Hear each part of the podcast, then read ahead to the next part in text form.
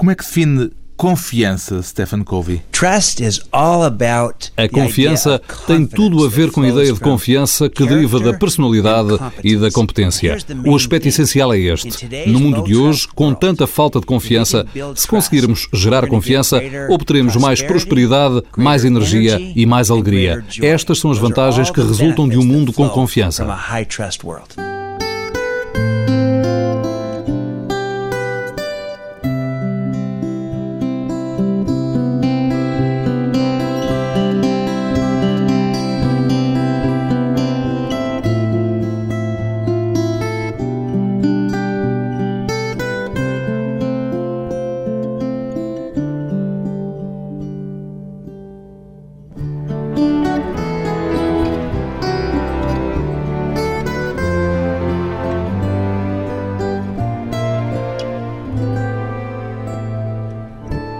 Stephen Covey, 45 anos, conferencista. Como é que se apresentaria a si próprio, Stephen Covey? Well, I am a practitioner. Sou um homem prático, sou um fazedor que por acaso também escreve e fala acerca da confiança. Não sou apenas um autor no seu refúgio. Sou, sobretudo, um fazedor e um praticante da confiança que aplicou isto. Eu próprio o fiz e, simultaneamente, trabalhei com outras pessoas e pesquisei esta questão. Portanto, combinei a prática com a investigação. Quer dizer que há uma investigação por detrás das conclusões que apresenta? Que tipo de investigação é que levou a cabo numa matéria tão subjetiva como é esta da ideia de confiança? What we've been able to do, Carlos, is we've been able to make Aquilo que nós fizemos foi tornar a confiança tangível. Criámos, portanto, o nosso próprio método de medição da confiança nas organizações ou em equipas ou num líder. Demonstramos de que modo a confiança é uma função da nossa credibilidade e do nosso comportamento. E a credibilidade e o comportamento podem ser medidos para se avaliar a confiança que as pessoas têm em nós. Portanto, pegamos nessa dificuldade que resulta do facto de a confiança ser intangível para a tornarmos uma vantagem a nosso favor. A intuição de que a confiança é o elemento essencial em qualquer tipo de relações humanas surgiu-lhe em algum momento preciso? Sem dúvida. Vou contar-lhe. O momento da verdade aconteceu quando eu fundi a minha empresa com uma outra empresa e de repente dei-me conta que havia pouca confiança. A empresa com quem nos fundimos era uma empresa concorrente. A fusão não funcionou? Funcionou a longo prazo, mas durante uns tempos não. Não foi fácil porque não tínhamos grande confiança uns nos outros. Que tipo de empresa era essa? Era uma empresa de formação profissional e de consultadoria na área do desenvolvimento da capacidade de liderança. Fundimos-nos com a Franklin Quest e formámos a Franklin Covey e construir a confiança foi um processo moroso. Enquanto não houve confiança, tudo foi mais difícil. Demorou mais tempo, foi mais caro, os resultados foram inferiores, não nos valorizámos tanto. Mas assim que se estabeleceu a confiança, tudo melhorou. Foi nesse momento que percebeu que a confiança era o fator decisivo. Absolutamente. Nós éramos a mesma empresa antes e depois. A única diferença é que agora confiamos uns nos outros. Com confiança mútua, podemos fazer coisas diferentes e melhor do que as que fazíamos quando não confiávamos uns nos outros. Percebeu de imediato que tinha encontrado tema para escrever um livro e para viajar pelo mundo a dar conferências? Percebi sim. E explico-lhe porquê. O meu pai escreve livros e dá conferências e eu também queria fazê-lo, mas nunca tinha encontrado nada para dizer. Queria tratar um assunto que me apaixonasse. Quando dei com isto, percebi de imediato. Isto é vital. A confiança é essencial e nós esquecemos-nos disso e agora eu tenho algo para dizer para mostrar aos outros que há um valor económico para a confiança no mundo dos negócios. Em que ponto diria que está hoje a nossa confiança enquanto cidadãos nos organismos públicos, no sistema económico e nas empresas, do modo geral, Stephen Covey? Trust has gone down. A confiança está em declínio em relação a muitas instituições em muitas partes do mundo. Talvez com raras exceções, estamos a observar que a confiança está em declínio no que diz respeito aos governos, aos partidos políticos, à comunicação social, aos negócios, à educação, às igrejas, à saúde. Em relação a muitas instituições está em queda. Em alguns casos, nunca esteve num ponto tão baixo como está hoje. E o que é que está a correr mal? Houve uma crise de confiança confiança, houve mau comportamento. Por exemplo, os escândalos financeiros e coisas do género fizeram cair a confiança nos negócios, fizeram cair a confiança nos mercados. Depois, vemos escândalos governamentais que provocam uma quebra de confiança na governação. E vemos comportamentos em proveito próprio. Portanto, quando as pessoas se comportam de modo a provocarem quebras de confiança, isso tem um efeito não apenas aqui ou ali, mas no modo como encaramos o resto do mundo. Quando teve a ideia de se dedicar a explicar a importância da confiança nas relações humanas em geral e nas relações económicas em particular, não temeu em momento nenhum que viesse a haver quem encarasse isto como conversa da treta ou como algo demasiado óbvio para justificar a publicação de um livro e a realização de conferências? Sim, mas a ideia inicial era mesmo essa. É que, em certo sentido, isto é algo de tão básico e de tão estrutural que é algo de que nos esquecemos. Dizer que a confiança é essencial parece uma ideia demasiado óbvia. É demasiado óbvia, por isso a esquecemos. E no mundo onde a confiança é escassa, mais do que nunca, nós precisamos de grandes doses de confiança. A maior parte das pessoas sabem-no de uma forma intuitiva, mas não sabem o que fazer com isso. Por isso, a grande questão do meu livro é a ideia de que a confiança é algo que nos serve para alguma coisa. Podemos melhorar no processo de gerar confiança.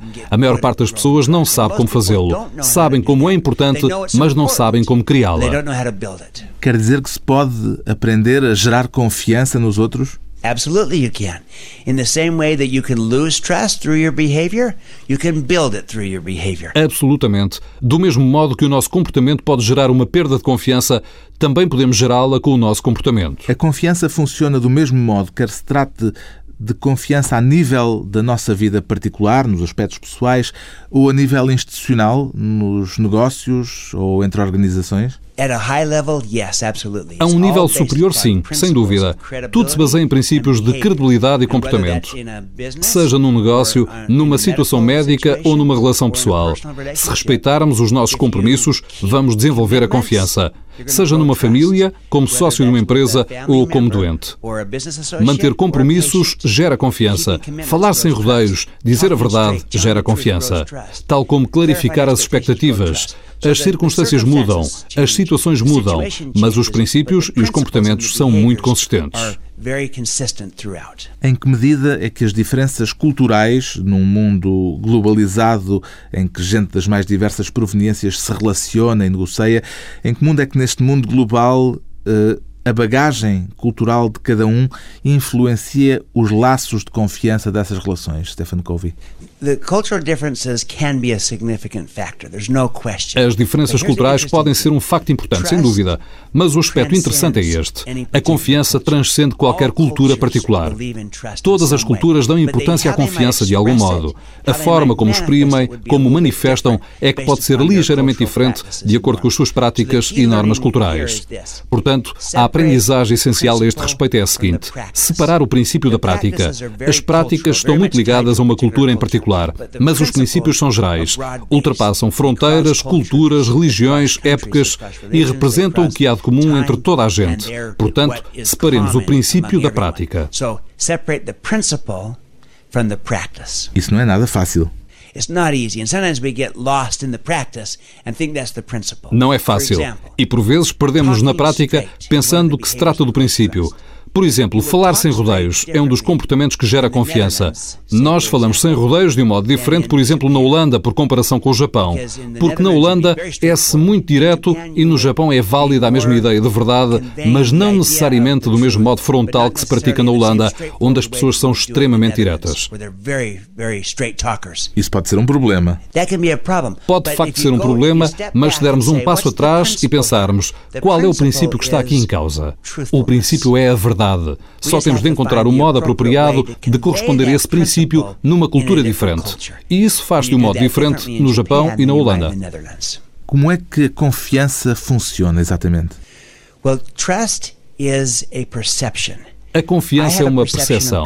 Eu tenho uma percepção de confiança a seu respeito e você tem uma percepção de confiança em relação a mim. É uma espécie de conta bancária de confiança, a quantidade de confiança que possuímos. E isso funciona quando nós nos comportamos de modo a fazer crescer o balanço da confiança numa relação, essa percepção. Quando nos comportamos de modo a fomentá-la, a confiança aumenta.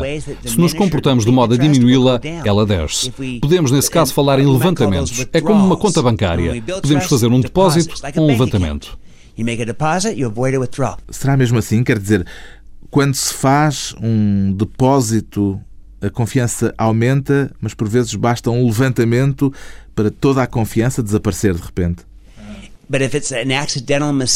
Mas se for um erro acidental, ainda pode ficar lá algum crédito. A diferença está no motivo. Se se está a querer retirar uma parte, nesse caso, retira-se tudo. Mas se se cometeu um erro, se foi uma coisa involuntária, pode ser que ainda fique lá alguma coisa. Isso é muito subjetivo porque depende por completo da percepção que o outro tem das suas intenções. Exatamente. É por isso que a confiança é sempre uma questão de percepção. Na verdade, há sempre duas contas: a minha percepção e a sua percepção. Qual é que é possível trabalhar melhor ao tentar desenvolver os níveis de confiança?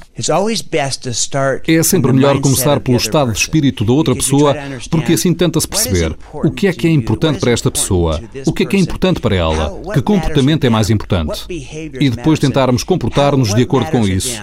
É por isso que quando atravessamos culturas e países, aprendemos o que é que funciona como depósito nesse país e o que é que resulta num levantamento.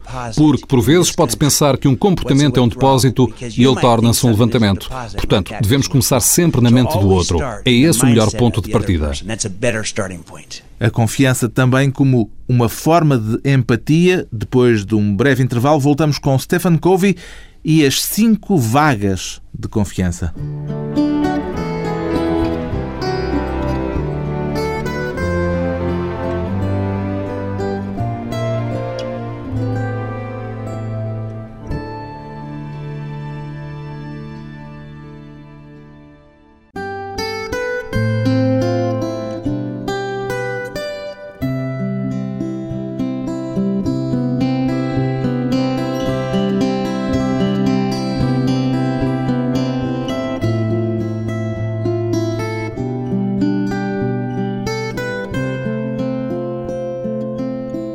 De regresso à conversa com o empresário e conferencista norte-americano Stephen Covey, que veio a Portugal a convite da WinWorld para falar da importância da confiança como fator decisivo nos negócios e nas relações humanas de um modo geral. O que é que são as cinco vagas que identifica como essenciais para explicar o modo como a confiança se desenvolve, Stephen Covey? A ideia das vagas é usar a metáfora dos círculos na água. Quando cai uma gota, produzindo círculos concêntricos, afastando-se como ondas. O que isto nos diz é que toda a confiança é um processo de dentro para fora. No seu livro identifica cinco ondas, cinco vagas e proponho-lhe que as observemos uma por uma. A primeira é autoconfiança. O que é que entende por autoconfiança neste contexto, Stephen Covey? A autoconfiança significa que podemos responder a duas perguntas. Primeira, será que eu confio em mim próprio? Começamos por aí, pela confiança em si próprio. Ela não existe sempre?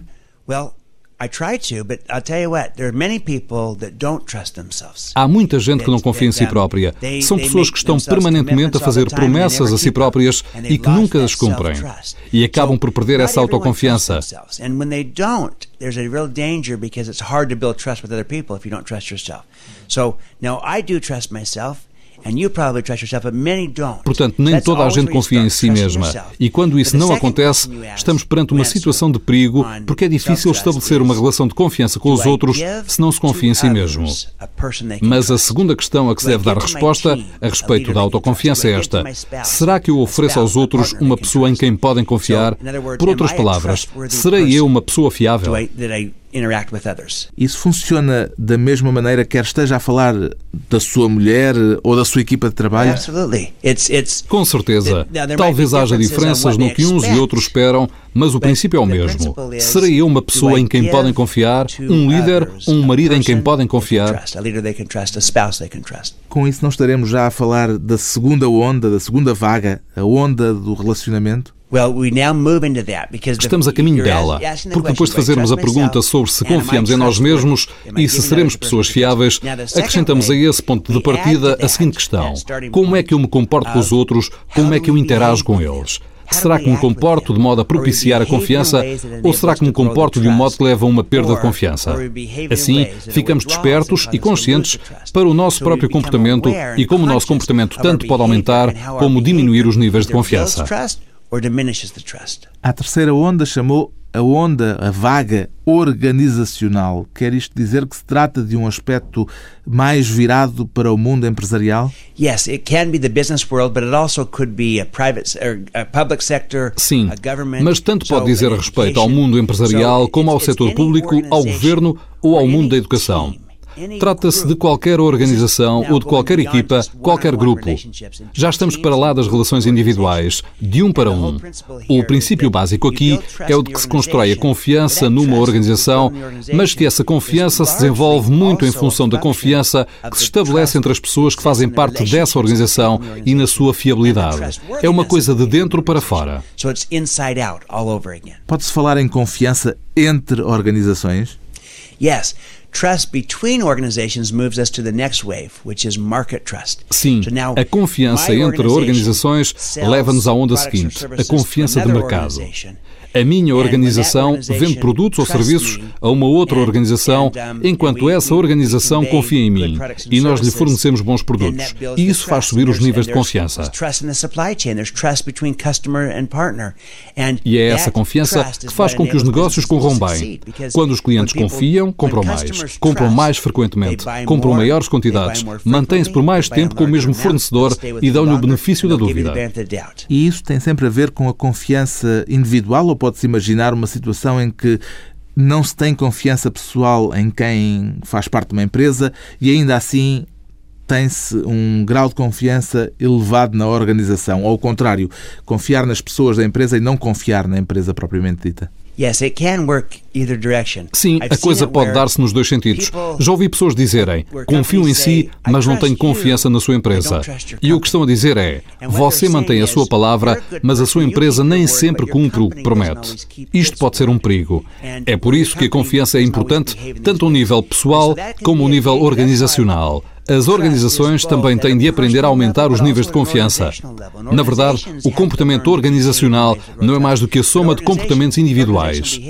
Mas deixe-me dizer-lhe que se houver uma situação em que alguém lhe diz confio na sua organização, mas não confio em si, se se referir apenas a si ou uma pessoa em particular, é possível que a empresa sobreviva. Mas se essa desconfiança se estender, haverá um momento em que essa pessoa deixará de confiar na própria organização também. They won't trust the organization at all either. Isso é uma questão de confiança no mercado? This is market trust. This is trust between customers and partners and suppliers and distributors. I call that market trust. Isto é confiança no mercado. A confiança entre clientes e colaboradores e fornecedores e distribuidores. É isso que chamo confiança de mercado. Chegamos finalmente ao último nível, a que chama a confiança societal. Em que é que se baseia este nível de confiança? Esse diz respeito à confiança na sociedade de um ponto de vista geral. Quando vemos à nossa volta por todo o lado a confiança a diminuir, mas quando uma organização defende certos valores, quando abraça a ideia de sustentabilidade ou de responsabilidade social, por exemplo, tentamos dar um contributo. Isso ajuda a cimentar a confiança na sociedade de um modo geral.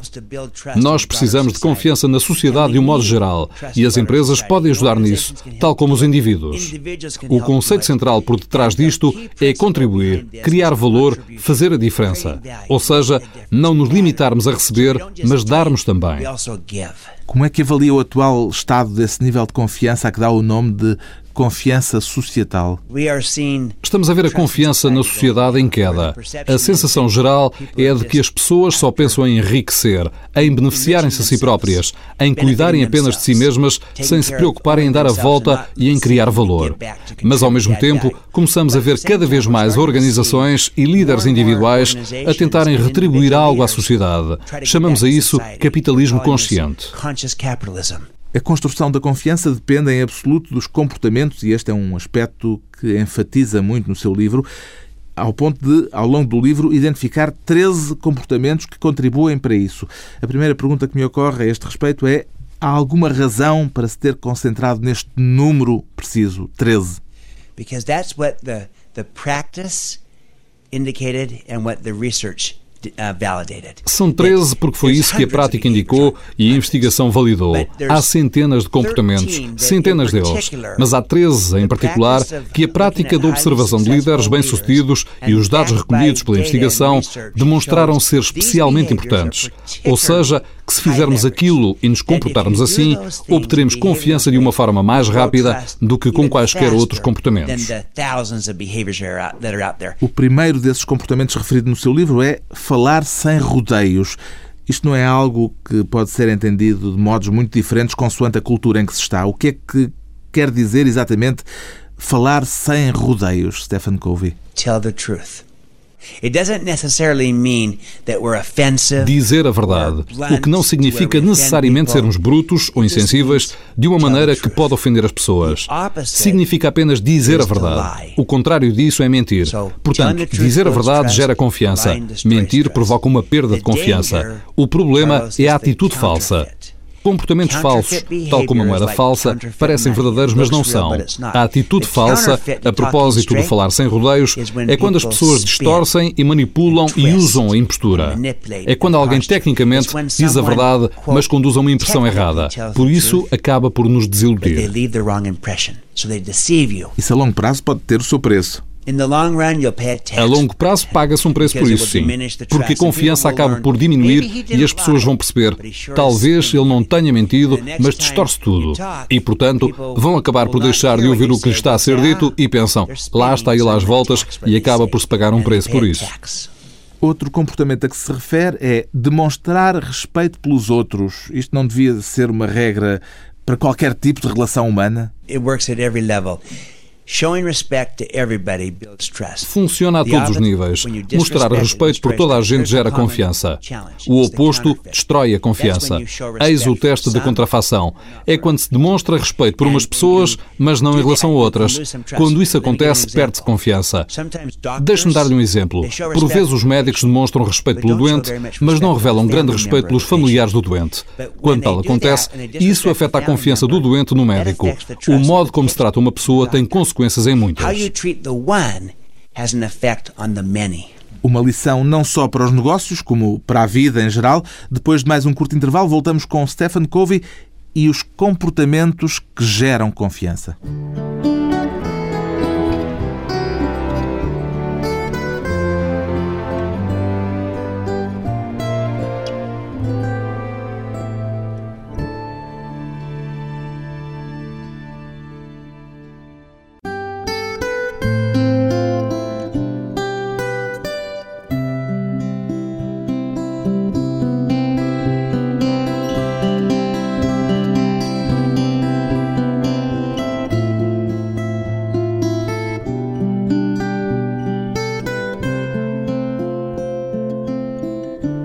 Convidado hoje para a conversa pessoal e transmissível o conferencista norte-americano Stephen Covey, que se dedicou ao estudo da importância do fator confiança nas relações humanas e, sobretudo, no mundo empresarial. Entre os comportamentos que sugere como necessários a um aumento do clima de confiança está a ideia de criar Transparência. O que é que isto quer dizer de uma forma mais concreta, Stephen Covey? Transparência. Significa que se cria uma luz, uma luz com a qual se podem ver melhor as coisas. O contrário disso é o escurecer, esconder. O contraponto é ter uma agenda escondida, motivações escondidas. Não há nada como abrir tudo o mais possível, não ter nada a esconder, ser transparente. Quanto mais transparente se conseguir ser, maiores serão os níveis de confiança em especial quando os índices de confiança já são baixos, porque quando os níveis de confiança são baixos, as pessoas não confiam naquilo que não veem. Então, o que é preciso fazer? Deixá-las ver, abrir tudo, não esconder nada. Mas isso é mesmo possível? Tanto nas relações humanas como na vida empresarial, há sempre um certo grau de reserva a manter ou não? É claro que se pode ir longe demais em qualquer um destes comportamentos pode ser-se demasiado transparente. Isso acontece se se começam a revelar coisas que são confidenciais. Isso não é bom. Portanto, não vamos querer ir longe demais em nenhum comportamento pisando o risco. Mas, em geral, nós não fazemos demais. Geralmente fazemos de menos. Diz também que é preciso corrigir os erros. Tornar as coisas certas quando se errou. Se se cometeu um erro, pede-se desculpa. A atitude contrária é negar o erro, justificar o erro, racionalizar o erro. A contrafação é pior ainda. É quando se tenta disfarçar o erro e escondê-lo mas acaba sempre por se pagar um duplo preço por isso. Um preço pelo erro e um preço 10 vezes maior, ou talvez mesmo 100 vezes maior pelo encobrimento. E acredite, tudo acaba por vir à superfície, mais tarde ou mais cedo. Portanto, se se cometeu um erro, corrija o erro, aprenda com ele, cresça com ele. Corrija-o junto do cliente, junto do seu sócio, mas não disfarce nem o esconda como se nunca tivesse acontecido, porque só vai fazer pior. Vai cavar um buraco maior do qual será mais difícil sair. Há aqui um outro ponto em que diz tornar-se melhor. Vai dar ao mesmo, está a dizer-nos que devemos aprender permanentemente com aquilo que fazemos. Learning. Exatamente. Aprender. Melhorar permanentemente. Os japoneses chamam isso Kaizen. melhoria constante, aprendizagem, crescimento. E este comportamento ajuda a desenvolver as nossas capacidades para que continuemos a ter um papel importante. Não basta ficarmos à sombra do que aprendemos ontem para fazer face aos problemas da manhã. Quer o exemplo de uma empresa extremamente relevante hoje em dia? A Apple. Vejo que está a usar um iPad, porque é algo de extremamente relevante. E sabe que mais? Há 13 anos, a Apple não era minimamente relevante. Quase não tinha cota de mercado. Era uma empresa moribunda. Mas conseguiu reinventar-se com o iMac, o iPod, o iPhone, o iPad e atualmente é a empresa mais valorizada do mundo em termos de capitalização de mercado. Mas reinventou-se a si própria, tornou-se melhor. Outro comportamento sugerido é o de confrontar a realidade. Isto não é mais ou menos o mesmo que corrigir os erros? Well, por vezes sim. Corrige-se um erro confrontando a realidade, mas mesmo quando não há nada de errado, é necessário confrontarmos com a realidade dos factos. O que é que acontece em geral? Muita gente enfia a cabeça na areia e atua como se a realidade não existisse. Como se tudo estivesse bem e pudesse continuar na mesma. E, entretanto, não se confrontam com o que está realmente a acontecer. Isto significa que se devem assumir as coisas de cabeça levantada, mesmo as mais duras, mesmo as ditas indiscutíveis. Aquele tipo de coisas de que nunca se fala formalmente numa empresa, mas que toda a gente fala permanentemente de um modo informal. Se um líder confrontar a realidade, os casos mais duros, as coisas difíceis de que ninguém quer falar, está a criar a energia necessária para resolver esses problemas. Mas ao agir como se esses problemas não existissem, toda a gente perde um pouco da confiança em si. E dizem: já repararam no que está a acontecer? Já repararam em como a situação é difícil? É o que se passa agora. Problemas ambientais, uma situação económica terrível para a maior parte parte do mundo. Se agirmos como se isso não estivesse à nossa frente, não ajuda a gerar confiança. Tem de se confrontar essa realidade. Outro aspecto clarificar expectativas. Isto também tem a ver com essa necessidade de evitar os mal-entendidos. É verdade. Significa estarmos todos a ler a mesma página. Este é um comportamento preventivo. Por vezes as pessoas são capazes de estar a pensar que estão em sintonia, mas não estão. Eu estou a pensar numa coisa enquanto você está a pensar noutra. Pensamos que estamos na mesma página, mas nunca paramos e fazemos uma pausa para clarificar as coisas e percebermos se as nossas expectativas são mutuamente compreendidas. Isso é uma coisa que deve ser feita numa base diária? Por vezes não é preciso que seja diário, mas deve ser feito de uma forma direta. Se o fizermos, evitamos todo o tipo de problemas que podem surgir mais tarde. Mas se decidirmos não o fazer porque é demorado ou por vezes não é agradável, podemos começar por ter uma ligeira diferença em termos de expectativas, mas com o passar do tempo acaba por se abrir um fosso enorme. E isso não tem de ser assim. O que é que quer dizer quando propõe que se pratique o hábito de prestar contas, Stephen Covey. Isso significa que a ideia de responsabilidade começa em nós próprios. Portanto, começamos por prestar contas do que nós próprios fazemos. Depois podem então pedir-se contas aos outros. O contrário disso é dizer: não olhem para mim, não me atirem as culpas para cima, a culpa não é minha. O comportamento de contrafação é quando se aponta o dedo e se acusa toda a gente. Isso não gera confiança. O que gera confiança é haver um líder, uma pessoa que diz: eu sou o responsável. Jim Collins chama isto a janela e o espelho. Ele diz que quando as coisas correm bem, o grande líder olha pela janela para toda a gente que está lá fora e atribui-lhe os méritos pela situação. E quando as coisas correm mal, o grande líder olha-se ao espelho e assume as suas responsabilidades. É isso que significa prestar contas. Sugere também que se devem manter os compromissos, o que parece quase demasiado óbvio.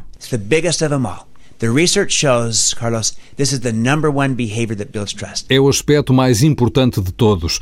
A investigação mostra que este é o comportamento número um para gerar confiança. Quando fala da investigação, está a referir-se a algum tipo de sondagem ou de estudo de opinião que tenha encomendado? Sim, foi perguntado a um grupo de pessoas que comportamentos eram mais relevantes para gerar confiança. Foi fornecida uma lista e o primeiro de todos, por larga margem, três vezes mais respostas do que os outros, foi cumprir o prometido. Se assumirmos um compromisso, honramo-lo. Isso é um processo que é preciso repetir permanentemente. Assumir um compromisso, mantê-lo, honrá-lo. É um ciclo cada vez mais rápido. Mas atenção, este é também o processo que poderá fazer com que se perca a confiança mais depressa se se fizer o contrário. Se quebrar um compromisso, vai perder confiança rapidamente. Portanto, ganha-se confiança rapidamente e perde-se também rapidamente.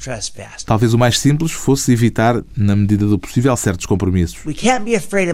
Não podemos ter medo de assumir compromissos, porque estabelecer um compromisso gera esperança e mantê-lo gera confiança. Só precisamos de garantir que somos capazes de manter os compromissos que assumimos. É preciso ser esperto a esse respeito. Qual dos comportamentos que enumera como essenciais para gerar confiança lhe parece o mais difícil de manter, Stephen Covey? O mais difícil depende da cultura, da situação em que se está. Para muita gente é falar claro, porque tudo são jogadas. Para outros é honrar os compromissos, porque há muita gente imbuída de uma cultura em que é fácil fazer uma promessa e depois não lhe dar seguimento. Se não fizerem a promessa, não fecham o negócio. Mas caramba, acabam por perder rapidamente toda a confiança que foi depositada neles. Portanto, talvez na política o mais difícil seja falar claro e talvez também cumprir as promessas. Mas talvez para muitos líderes o mais difícil seja o último, alargar a confiança. Porque têm medo de que, se confiarem nas pessoas, podem vir a perder o controlo. Estabelecem uma equivalência entre controlar e não confiar. Quando, na verdade, alargar a confiança aos outros de uma forma inteligente pode ser uma grande forma de controlo, porque através dela se constrói o controlo mais difuso, constrói-se cultura, constrói-se uma equipa onde as pessoas querem provar que a confiança que foi depositada nelas é justificada.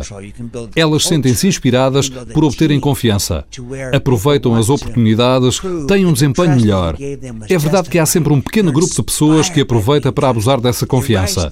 Mas nós não podemos deixar que esses poucos definam aos nossos olhos a maioria. Um desafio para muita gente é aprender a aumentar a confiança. É mais difícil gerar confiança ou recuperá-la depois de a ter perdido? Much more difficult to restore trust. É muito mais difícil recuperar a confiança. Pode demorar a alcançá-la, mas demorará sempre muito mais restaurá-la. E por vezes isso nem é possível. O outro lado não consegue essa nova oportunidade. E nos casos em que isso é possível, como é que a confiança se recupera? Como é que se recupera? Eu digo-lhe, recupera-se pelo comportamento. O princípio é este. Não podemos colocar-nos de fora à margem de um problema que nós próprios criamos. Portanto, se perdemos a confiança de alguém devido ao nosso comportamento, não vão ser os outros a conduzir-nos para fora do problema. Teremos de ser nós a fazer por isso. Temos de sair do mesmo modo que entramos. E isso é demorado. Por isso é difícil e vai demorar mais. Trust me, se perdemos a confiança de alguém e nos limitamos a dizer desculpe, confia em mim, isso não vai resultar. O outro tem de observar o nosso comportamento, que corrigimos o erro, que assumimos a responsabilidade, que nos confrontamos com a realidade, que clarificamos as expectativas e que agora estamos prontos a assumir novos compromissos e a honrá-los. E isso demora o seu tempo, até que a confiança regresse. Uma última questão, Stephen Covey. Por que é que as pessoas que estão a ouvir-nos devem confiar em si e nestes seus conselhos? Bem, espero que pelo facto de eu sempre ter começado por mim próprio, tentei começar por estabelecer a minha própria credibilidade com caráter e com competência. E eu faço o meu melhor para encarnar os comportamentos de que falo. Não sou perfeito, também falho, mas normalmente tento emendar o erro quando falho. e tento ser tão transparente quanto possível. e falar claro, o melhor que posso e tento só assumir compromissos que posso honrar. Portanto, tento o mais possível ter este padrão de comportamento. E julgo poder pensar que tenho um bom currículo a esse respeito. Espero, portanto, poder ser um bom exemplo e um bom modelo daquilo que falo. Stephen Covey, à espera de poder obter a confiança de quem o ouve, e de quem o lê, a confiança que é justamente apontada como a chave para o sucesso no mundo dos negócios e nas relações humanas pelo conferencista e empresário norte-americano Stephen Covey. Thank you, Carlos. Great to be with you.